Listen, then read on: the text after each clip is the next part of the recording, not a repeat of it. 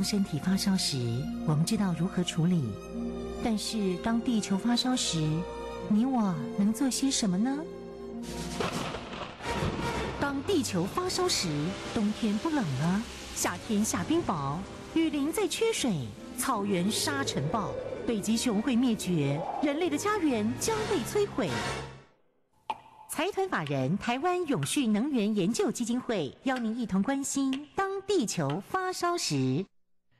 当地球发烧时，与您一起掌握节能减碳、气候变迁最新发展趋势。听众朋友，你好，欢迎您再次收听《当地球发烧时》，我是主持人林尔翔。节目中朋友邀请到的是台湾永续能源就基金会董事长简佑新简董事长。董事长你好，呃，主持人你好，各位听众大家好。今天我们要来谈到的这个议题呢，其实是个老话题，叫做回收，但是回收它也却有新的趋势。好，我今天跟各位要谈这个问题非常有趣啊，是全世界现在很夯的一个行业哈。那因为有一个公司它改变它的策略哈，大家很好奇发生什么事情。我今天谈的公司是星光纤维公司哦。那么他们的这公司在今年的股东会里面讲说。新签哦，会加码在泰国的厂区哦，要扩充这个呃聚酯产线啊，然后另外要建立一个宝特瓶回收处理厂，总共投资是二十亿啊新台币。这个消息传出来以后，哇，这个很多人都很意外了哈。为什么意外呢？也就是我今天要谈的内容。因为星光纤维公司在十三年前的时候，他才放弃了这个呃这方面的回收业务，来做这个纺纤的一个业务。那么突然之间哦，又跳回来要做这个事情，还加码在做的时候，很多人就看不懂了哈，说哎怎么回事？这么回事？哎，那这就是我今天谈，就说整个回收产业。在最近的这段时间，特别对保特瓶的回收产业有非常大的变化。那么，我们在这个节目中已经跟各位谈了，最近几个月常常谈到问题啊。现在是全世界所有的国家都在做一件什么事情，叫废塑啊，废弃塑胶哈，然后呃不要用吸管啊，全世界在做做放弃吸管啊，不要用吸管。然后另外就说怎么样？呃，在这个我们时尚产业里面加入这个呃永续的概念里面去啊，这几件事情结合起来，刚好变成一个呃星光纤维这一次在做这个呃决定的时候，一个很好的说明。呃，很多人到台湾的时候，第一件事情，我常常介绍台湾给他们的时候。我都介绍一下，哎，我们台湾呢，有几件事情是全世界，老实讲做的是不敢说第一名啊，至少是前几名哈。比如说呢，台湾的健保啊，我想没有人会会会有意见说我们健保是很好不好了哦。好问题，我们健保真的是很好啊。当然也也有人会会讲几句，哎呀，这个能不能永续下去了？因为健保如果太便宜啊，将来好医生够不够啦，护士够不够等等。这些是要值得在大家来思深思的问题。不过基本上，你如果离开台湾呢，你常常会有不安全感啊。为什么不安全感？你个生病不得了啊！我那一天才看到一个消息在讲说，有一个人喉咙里面吞一只鱼刺进去，他花了快一万美金哦，好不容易把它拔出来。哦，这个这个中间的过程哦，熬过去，他就发现他越来越喜欢台湾的，他说真好啊。那我也看到很多国外的这些呃，我们早年留学留学的又回到台湾来，因为他觉得台湾他有安全感。那第二个，台湾在全世界非常有名的就是，呃，我们的这个垃圾回收，宝特瓶的回收。因为以前还不觉得好了哈，但是有一次发生个大事情啊，二零一八年发生大事情的时候，大家觉得台湾真了不起，因为各国都说各国回收做得很好。等到二零一八年呢，中国政府正式宣布啊，废塑呃废洋垃圾不能进口啊。所以洋垃圾是什么呢？就是你在你的国家也可以算有用的一些资源啊，塑胶啊，什么东西可以往哪边送？可以往中国大陆送。那中国大陆因为人工便宜嘛，人多，他就会去从乱七八糟这些垃圾里面把这好的东西抽出来。啊，这里产生很多问题。第一个当然就卫生问题，第二是环保问题。啊，然后最近其实，在印尼政府也看到，还有这个呃马来西亚政府，你们看到这个报上登啊，说他们把很多的这些呃。货柜，特别是新呃菲律宾政府啊，他把几十个货柜啊要求回送这个加拿大。那货柜已经在呃菲律宾放了很久了，因为里面都是垃圾啊。当然，这个垃圾意思不代表都是不能用的，它有有点可以回收。但是菲律宾政府很生气啊，哎，你们这个先进国家怎么都把你不要东西丢给我啊？那产生我这些环保问题啊，你大概就会了解到困难。那为什么是二零一八年？二零一八年以后，呃，各位如果那个时候二零一八年三四月到加拿大、到美国、到日本、到欧洲，你又发现啊，报上常登一件事情，他们不晓得垃圾往哪边丢啊啊，那么很多的是保特瓶啊、塑胶瓶啊堆堆满了这些呃街头了，因为过去他们的这个整个线路的移转是说，在比如说加拿大，他就把这些。呃，垃圾收起来以后，叫保特瓶就收起来以后，然后通通送啊、中国去，去把它再处理啊。那当洋垃圾一怎么进口，他就没有地方跑了，因为只有进去没有出了，那问题就多了啊。那么我们过去在说这些欧洲、美国国家说他们的回收做得很好，后来才发现说很多回收不是自己做啊，是丢到丢到中国大陆给他做啊。那他如果不接受，你就产生问题。可是，在全世界当时在发生的时候，连日本都开始发生问题，说台湾一点问题都没有，因为我们这个垃圾回收做得很成功。啊，这里就产生刚才讲，我们为什么人家会对台湾有兴趣？因为这个回收讲起来很容易啊，但是做起来真是很困难哦。我最近呃接呃刚好有一批访宾到我们基金会来访问了，那是。中国大陆鼎鼎有名的万科公益啊、呃、基金会啊，他们里面成员到了，他访问什么？因为他们呃万科公司是中国最大的这个呃地产公司啊，那么哦，它营业也很大，那么将近是五千亿人民币，讲起来很可观。那他们在他们的社区里面在推这个东西，推的也蛮辛苦的，因为整个中国大陆现在正在推什么事情呢？在推这个呃。回收的事情啊，各位看看，从上海啦、北京啦各各城市，各位去看，最近实在是到处在推这个事情，而且这个雷厉风行。但是我看也并不是这么顺利啊，不太容易啊，因为这个回收它是有个系统的啦。我现在就把这个系统跟各位说明一下，你就知道台湾一路走来，不但时间走了很长，也是。这个跌跌撞撞做一段时间，再做到这个结果，不是先天就这么好。大概回收有四个最主要的步骤啊，这个步骤每个步骤都做得很成功，连成一气之后，你就可以把它做成啊。所以我们在做回收的设计的时候，想的是一个整个系统的完成，另外是系统完成之后就变成一个生活模式的改变啊。那么这个在一九八七年环保署刚成立的时候。我们当时碰到的问题啊，就是什么呢？就是等于现在很多国家碰到的问题。因为一九八七年刚成立环保署的时候，为什么要成立呢？还是逼不得要成立啊？因为台湾在工业大量发展之后呢，在经济奇迹之后呢。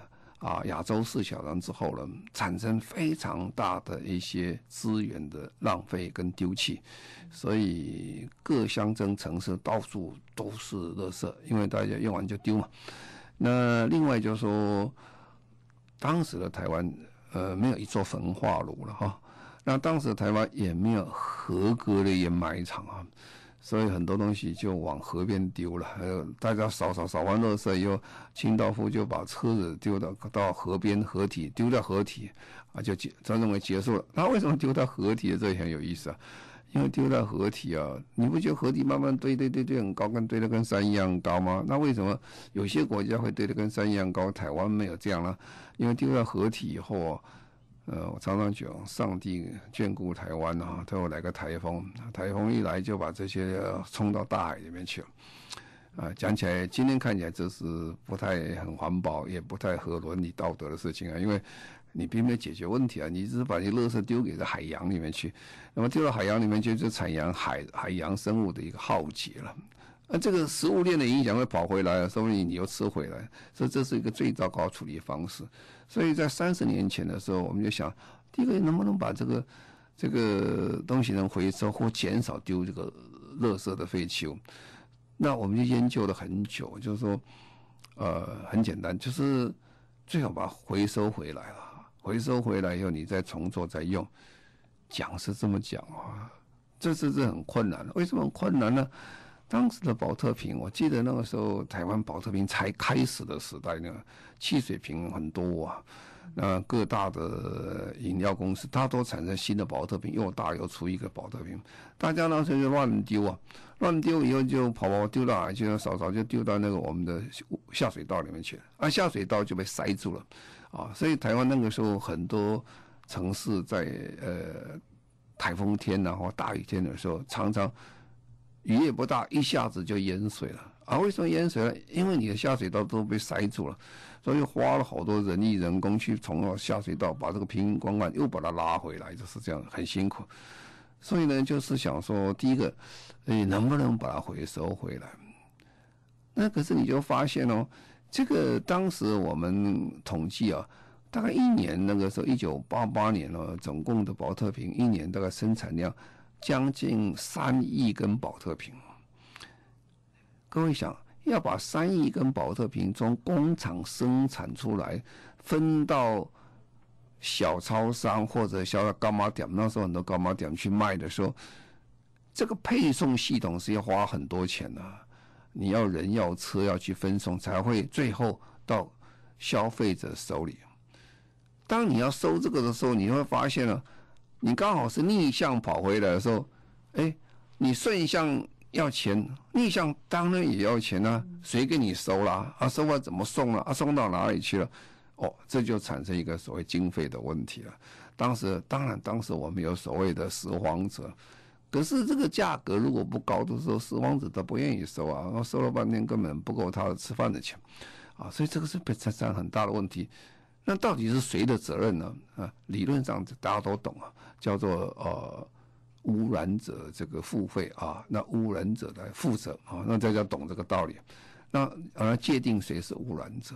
那当你界定污染者的时候，你到底污染者是是消费者吗？还是生产者？还是输入者？进口输入者？其实大家都是啊。不管是生产者、消费者什么，大家都是造成这个结果，一个在上游，一个在下游嘞。哦，所以你要把它拉进来，这个你要要处理这个事情。好了，所以第一个我要考虑的就是什么？就是说生产者跟输入者，他是非常重要一环要负责任的人。那第二个，第二个是什么呢？第二个就是说消费者啊，消费者当然很重要，因因为你你产生很多问题啊。这因为你丢的结果。当时我们做很多的教育的时候，呃，很有意思啊。这个现在想起来，大家觉得不可思议的事情。不过那个时候大家都这样认为，这个消费者都反对。我们让那么多税了，你还叫我来去清瓶瓶罐罐，还叫去分类做这个事情，太不合理啊！也是政府不不做事儿，这这老是叫民众做事。其实政府要来做是可以的。要花非常多经费，刚才讲去收这些、扫这些，弄不完的。但是如果消费者每一个人尽他一部分的力量，加起来是很可观的力量。所以我们到时候要开始推教育的问题啊。啊，第三件事情，收回来，刚才讲，你正向的把这个配送从工厂配送到个人，是一个蛮长的一条配送系统路线，回来一样啊，啊，谁去收呢？啊，这时候，那刚才讲拾荒者去收也可以，政府去收也可以。那都是要经费的，所以这个，呃，这收集者、运送者是一个很重要。那最后的一件事情，就是呃，再生业者啊，再生呃产品的业者，你你收到以后，收到以后你还在做啊，你再重新做这些东西呃，你要把它做成一个纤维去做衣服也可以，你要把它回收做成保特瓶再做保存也可以。但是这是高科技喽，这不是一般的科技了啊！所以就有四个最主要的呃关呃四个最主要的站呢，你必须要把全部克服。第一个叫输入者跟这个生产者，第二个叫做消费者，第三个叫做啊、收集者或者是这这个运输者，最后一个就是啊、嗯、我们的再生业者。那这个每一个也环环相扣了啊。那环环相扣很重要，就是说，呃，以前跟打仗一样，军队无响不动啊。就是古人讲说，军队打仗的时候，呃，你没发军饷，没有发钱的话，这些军队打不动啊。军军军队无响不动。那整个系统要推动的时候，你也是要很多的经费。那经费从哪里来的，就要考虑这个问题。那第二个，这一条系统这样一条下的话。你一定要这个系统是非常完整的啊，比如说，你叫人家去分类，分完类以后，这个政府的这些清洁工作人员又把这些要把它合在一起，然后一起把它丢掉。哦，这个时候民众就会很生气啊！啊，你们都把我当呆子，叫我来分分分分分了，分一个分两个分三四个分，分完了以后，你一来收，轰不拉合起来。哦，那个时候开始做的时候，当设备没有完整，很多事情没有完成，说每个地方都有。就是可回收不可回收啊，然后很多东西收起来，大家就把它丢回来啊，这产生非常大的民怨啊。今天在很多国家，包括我们看到东南亚或中国到了很多国家做，也碰到这个问题啊。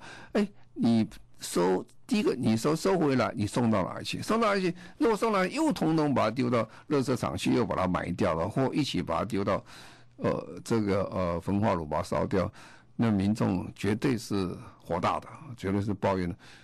那要我做那么工作做什么啊？所以你要把这个系统啊出来以后收好，还要去把它重新再回收，也工厂来做。好，那现在我们就开始讲，这困难在这里啊，每一个都很困难的，不是很简单。我们当第一个最大困难在哪里？当时我们要开始做的时候，呃呃，第一个当然我们要谈的是谁？说说这个生产者要负责任的，到底生产者的责任有多大？那在一九八八年的时候，那全世界的大家观念其实没有那么进步了。我我生产就好了，反正剩下来政府帮我处理这个事情。所以呢，我们就讲说，哎，就知道生生产者啊，还有这个呃输入者。那最有名的那个时候，Coca-Cola 啦，还有金车啦，还有各种这个饮料公司，我们都去找他们。找他们说，他们他们基本上他是同意我们的概念。不过呢，到底是谁的责任的时候？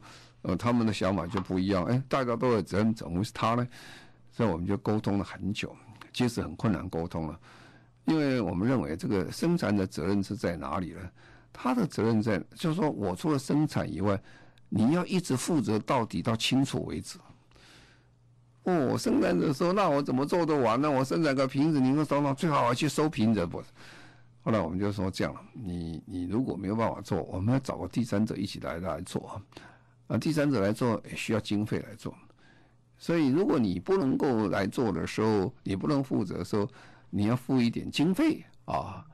这所谓压平费就在这里了。哦，我那个这经费，这个经费给这些人去做这些事情。哦，当然这些人是反对的不得了，没有人赞成的了。所以我们就跟他不断的谈啊，不断的谈谈。各位晓得，跟跟公司去谈这种事情，就等于。拔鹅毛一样的，这鹅一定会叫的嘛，是吧？他谈了很久，后来我们在环保署就通过一个法律啊，叫做《生产者延长责任制》啊，就说你这个生产者，你有责任延长到后来最后消耗消费品到结束为止，你要负这个责任啊。那当然了，他们是极力反对，不过当时的呃整个环保署非常的努力了。就在立法院通过这个啊，这个世界第一个生产者延长责任法律通过，在台湾了。这个比在 Google 你去查，比在一九九零年呢，瑞典第一次提出这个名字的时候，我们早两年我们在法律执行的。嗯，这个是整个台湾后来回收能够成功最重要的基础。好，我们现在再稍微休息一下，稍后回来。中广新闻网。News Radio。您现在所收听的节目中广新闻网《当地球发烧时》，我是主持人林尔翔。节目中朋友邀请到的是台湾永续能源基金会董事长简又新简董事长。今天我们谈到的是回收的话题，但是它也有新的趋势、新的发展。好，那你生产者愿意来负责的时候，我们就成功了第一步了哈。那第二步就是说，生产者没有办法去处理那么多事情。政府也没有办法多的处理到这，就算你给他钱，也没有办法处理那么多事情，因为瓶子太多了，上亿的瓶子都很难做。所以第二个工作就是消费者，我们就展开非常大的一个消费者再教育、教育的行动。因为我开始做的时候，呃，民众都会觉得很好，你 idea 很好，不过这是政府的事啊。那很难教了哈，因为民众真是很难的，所以我在想这个东西很困难，是新的生活方式嘛啊，你叫现代人去做，马上进去是很困难。所以当时我们采的一个是非常长远但是很辛苦的工作，就是就环保署在一九八八年之后花了非常大的功夫做环保教育啊。那环保教育很有意思啊，我开始做署长的时候就是有有。刚刚接了不久，就有小学校长过来找我说：“哎，他要做个访问。”那我当然很高兴跟校长谈谈了。那他回去就在学校做个校刊。那过一两个礼拜又来个校长，我也很高兴跟他谈。到第三个礼拜谈完，我就觉得糟糕，那个谈不完，因为每个校长都不懂，老师当然也不会懂。那全部的全国的老师也不太了解这个制度怎么做。所以当时在想，就做要做环保教育。那环保教育要做的时候，我们就去找找教育部去谈啊，跟教育部说这个是很重要，我们列到课本里面去做。那教育部回答也很有意思，他说他们也觉得很重要，不过因为教科书很难编啊，你必须要课纲啊什么编得好啊，试教以后大概两年左右就可以完成了，那就可以来到学校去教。我想两年，两年说不定我已经。不是环保署长了，我可能谈不完。后来我我们就自己做了，所以当开始做的时候，就环保署自己开始推各种的环保教育。那么其中各位可能有印象最多的，就是外星宝宝了。我们用外星宝宝这个概念呢，去把它分成这个呃，垃圾分类，其实就应该叫做资源分类啊。就说哎，这个里面有有这个不同的这些。成分在里面有同有用的成分，我们就把它收回来。比如说，比如说有纸张啦，有有铜铁罐头啦，有有保特瓶啊，这等等哈。那为了跟这些玩学生玩的愉快一点嘛，就是说让他们高兴在玩，寓教于乐啦。我们就做了好多的这个，从从荷兰引进很大的外星宝宝桶，我这个桶很大一只。所以我们就跟朋友玩，小朋友玩说：“哎，你们能叫这个名字？我们设计很 Q 的一个这个这个板啊，叫他看，然后你们叫名字。所以那时候就讲一个，我们就叫黄金鼠啦、翡翠蛙啦、红辣椒啦、蓝博士啊。这名字不是我取，这名字是学生取的。我们弄一个差不多命名比赛，搞了差不多六十万人进来命名比赛。命名比赛我们抽出来，抽这四个奖。那这里面每一个啊、相对的，比如说这个呃黄金鼠啦，我们就是。就是因为它是黄金嘛，这铁罐的、铝罐的就回收了。那么这个蓝博士收纸张啊，哈，那这些等等啊，这样这样一传下去以后，我们就发现有小朋友来带动。然后小朋友在做这工作的时候，因为他要找这些瓶瓶罐罐嘛，就跟妈妈讲，妈妈就看到小孩子干嘛，这上学带着去干嘛啊？上学带着上学，啊，到学校去丢进去，哎，蛮有意思啊。然后说，然后妈妈也跟着做。所以就这样，我们一次一一次教两代哈，就是小手牵大手，小孩子先做，然后妈妈跟着做，大家一起做。所以我这常常会碰到一些朋友，我他只要跟我讲说外星宝宝讲得很很很高兴，我就知道他的年纪在多少啊，因为那个叫做外星宝宝的那一代就是这样，因为他们在那个环境下长大了。那这一代人对环境对这个回收概念是非常的清楚啊。唯一的困难就是有时候他让他移民到国外去了，他发现生活很困难。为什么？一个地方如果没有个制度，他就不晓得垃圾往哪边丢了。因为我们在这整个系统是非常的完成，啊，所以这个这个一完成之后呢，就是回收怎么样去回收呢？你把它分类分完，要有人去收才行啊！如果没有人再去收的话，就做不成了啊！所以那个时候，呃，后来环保署就变成另外一个制度出来，这个回这个收集跟运送的时候，他做一个叫呃四合一的一个方式，他把社区民众、回收商、回收基金跟地方政府大家合并在一起做，所以现在各位看到台湾回收的很好哦。呃，最主要是两个大系统，因为现在台湾，呃，拾荒的人几乎是没有了，因为拾荒很难维持生活啊，所以就变成意大利是政府的这些。呃，清洁工人啊，清洁工人在收这些回收物。一方面是 NGO 很多这个民间社团在回收，这两个是搭搭配的哦。民间社团，比如说瓷器，它有个系统在收，还有很多的民间社团也在收啊。这两个系统在收这个东西啊，这样子的话就收得很完整啊。最后一个最重要来了，这样收完了丢到哪儿去了？收完了丢到我们就要要要做回收公司啊，回收工厂去回收东西。那么当时开始做的时候，我们就是希望把这回收的东西再重新啊、把它变成一个它的原来的原料哈的一个聚酯的原料粒啊，一粒就把它收起来啊。那么这个工厂是在一九九零年十一月哈是正式完成了，那就当时是有。远东集团跟新谦公司啊，就新新光的集团、新谦公司，他们一起出资来做这个事情。我讲起来啊，这个是当时他们这两公司是跑得很快，但是风险很高了哈。那这个基本上呃是配合政府政策，愿意开走在前面来做。我相信开始做的时候也没有想到今天是这个场面啊。他开始做做做，其实做的不是很成功啊。不是很成功的原因就是说，这个原料来的不是非常的稳定哈。因为回收，各位讲，为什么我常常觉得很多国家叫做回收说，我总觉得劝他们一下，你们要有点耐心，一点时间性。因为回收基本上是改变人的生活习惯，这回收系统最重要就是消费者了。消费者愿意帮忙啊，愿意把它分类，然后大家做的时候，你就容易完成。如果消费者不帮忙，他一口气丢丢出去，你去收真是很困难。我有我有看到这个美国的回收啊，啊，当然美国的垃圾跟我们不太相同。美国垃圾，呃，干垃圾比较多，湿垃圾比较少啊。干垃圾好处就是说比较稍微卫生一点。如果湿湿哒哒了，这个厨余太多哦，这个里里面产生问题就比较多一点。可是你可以看，美国是利用最后很多地方也是用比较便宜的劳工，像墨西哥劳工等等，在美国去收这些，去分类把它分出来，不是在家庭不要分类啊。所以说后来就变得很辛苦，要不然他就把它送到国外去啊。那现在国外不能送，他就问题很多啊。所以这个这个东西非常不容易到位啊。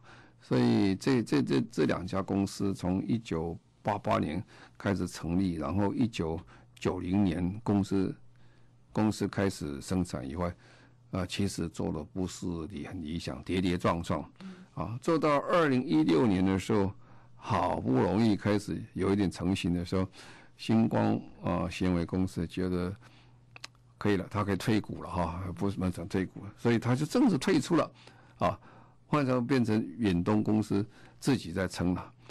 但是没有想到这一撑啊，撑出一一个大片天出来，在全世界变成非常有名了。为什么？因为刚好赶上一个风潮出来，也就是这个时候，呃，新谦在今年的股东会突然宣布继续再加码加进去的时候，就可以看到说，最后一段所谓回收工厂这一段，现在已经正式成型，而且是非常的有利。好，我们在这儿先稍微休息一下，稍后回来。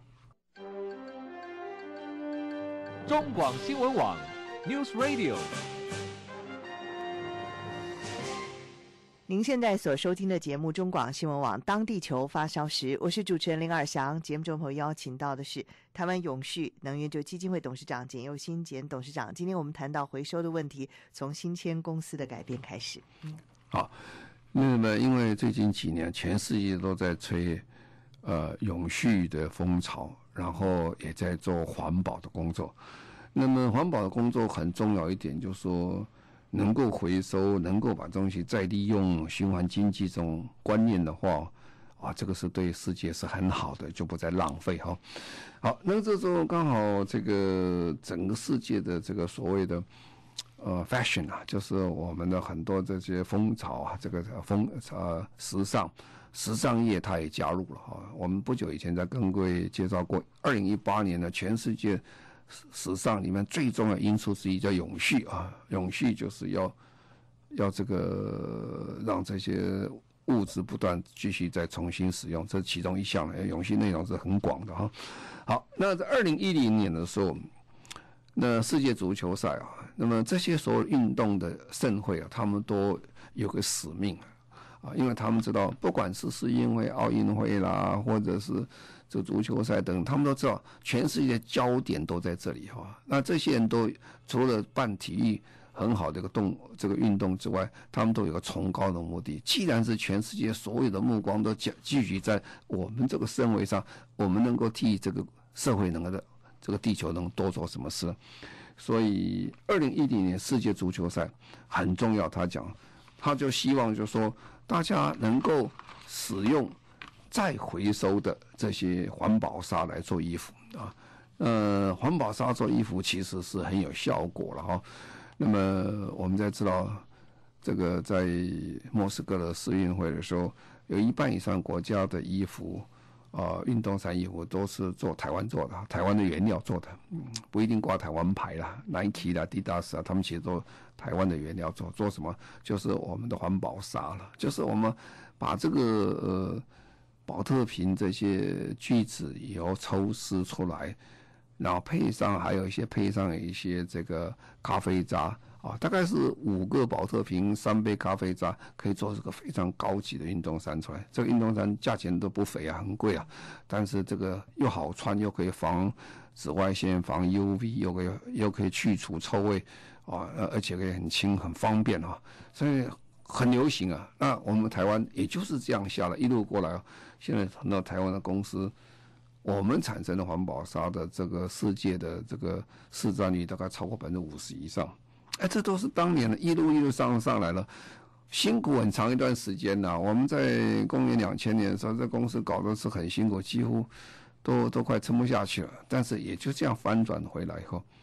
慢慢成功了哦，这一成功以后，现在不是只有 Nike 啊、Tad 啦，像 Uniqlo 啦、H&M 啦，这快时尚什么，他也跳进来，一快时尚就被人家骂，就说：“哎，你们太不环保了，我们三个月穿一个不就丢掉了？”所以他们就对这个衣服开始非常重视这个，呃，这个所谓环保衣的状态啊。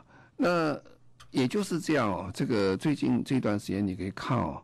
比如说以以新光前为讲，他本来从二零一六年到二零一八年呢，他们在做环保纱出量的时候，他差不多从一千吨，哦，每个月一千吨变成五千吨了，哦，这增加是非常可观啊。台塑集团的兴业公司他们也透露我，环保纱这个比例哦，冲得很快，前几年才三十几 percent 了，去年到四十几 percent，今年可能说明到五十 percent 左右，哦。那这个大家都在要这个东西，你就发现说，回收变成非常重要的工作。好，不止这样了，可口可乐他也在讲一件事情，可口可乐也是被人家骂得一塌糊涂掉，因为他们讲说你搞那么多瓶子乱丢啊，这个问题很多。我记得在三十年前，我跟台湾的这个可口可乐在谈的时候，哦，他们其实态度很硬，他不肯在台湾做这个事情。我们定了法律以后呢，他通，他可以做。那他不过他说不能在台湾做，全世界各国如果都要求他怎么办？啊，但是我们法律定了他就算，我还是做了啊。那他现在可口乐这这个，因为大家知道环保变成一个新时代，特别千禧年代大家很关心的事情啊，所以可口乐提出来说没有废弃物的世界为题啊，他宣布在二零三零年的时候，这个他所有的产品里面有百分之五十的。这个原料要用再生原料，哦，这比例就很高了哈。二零三零年其实很快就到，然后它的竞争对手也不甘示弱，他说百分之二十五哈。然后呢，这个雀巢它也要在百分之二十五左右，二零二一年更快一点哈。所以这变成一个风潮了，风潮就要回收了，回收什么呢？回收这个瓶子啊。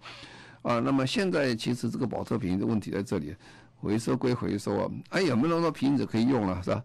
所以现在全世界每年大概产能大概是一八百万吨左右，那么真正能用到的只有一百万吨在做保特瓶的再制原料，其他其他没有用到，很可惜的。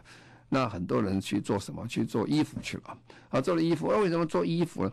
因为过去的这些材回收的材料，它材料没有那么理想，回去做保特瓶的时候。这个品质稍微不够，但是做做纤维做衣服是很好，所以最近的一个宝特瓶的一个工厂的回收技术提升，他回去做这个宝特瓶也跟以前一样一样的水准没有问题。哇，这样的话就是现在全世界都在做啊，大家觉得很好，让大家做，因为宝 Coca-Cola 全世界都有 Coca-Cola。好，那么如果什么东西都要由台湾外销出去很困难，我们用的原料。所以现在这些很多台湾的工厂就到各地了啊，到东南亚国家啦，甚至到欧洲国家，就设立什么一连串的一条龙的工厂，他也去做当地的回收工作啊，把宝特瓶回收起来，然后再经过台湾这个特有的技术，变成一个很好的环保沙出来，这很好的业务出来。所以这个整个业务现在整个翻转出来，三十年哦，跌跌撞撞，我们现在看台湾创造个新的。一个全世界级百分之五十以上市占率的一个一个行业是很了不起了，这就是我们台湾的成就。嗯，非常谢谢台湾永续能源研究基金会董事长简佑新简董事长，谢谢您。好，谢谢各位，再见。谢谢所有听众朋友您的收听，我们下个星期同时间再会，拜拜。